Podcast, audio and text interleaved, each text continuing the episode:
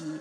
同修问：因姻缘不好而有了外遇，学佛后和外遇断了关系，想一心在家过日子，但是夫妻感情还是不和睦。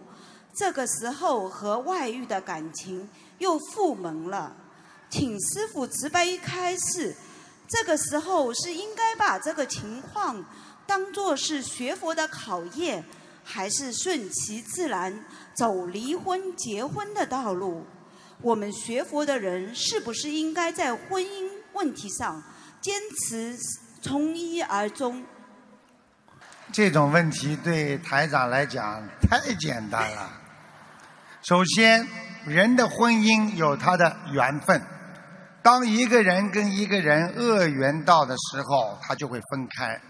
那么，当一个人分开之后，他的缘分善缘还没有尽，他们两个还有复原的可能性。但是，这个女的老公回来了之后，她应该放下自己，知道我们的善缘已经很少了。这个时候拉住一根善缘的丝都是好的。你今天还爱这个老公，你就赶快的念经，请菩萨保佑，让我们广结善缘，让我们更多的善缘。我一样样样发愿呐什么，然后老公呢慢慢就会回来，就不出去了。问题就是他回来之后，很多女人生气，想起了这些事情，就给他气看，给他脸色看。老公一想，我与其回来看你这张黄脸，我还不如在外面受点气。所以这样就加重了恶性循环，所以她的恶缘幼稚，老公就走了。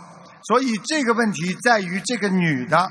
如果你想把这个善缘延续下去，就不能在后来老公回来之后继续种上恶缘，这就是道理。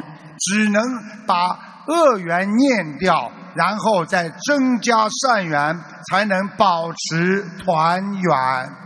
感恩师父慈悲开示。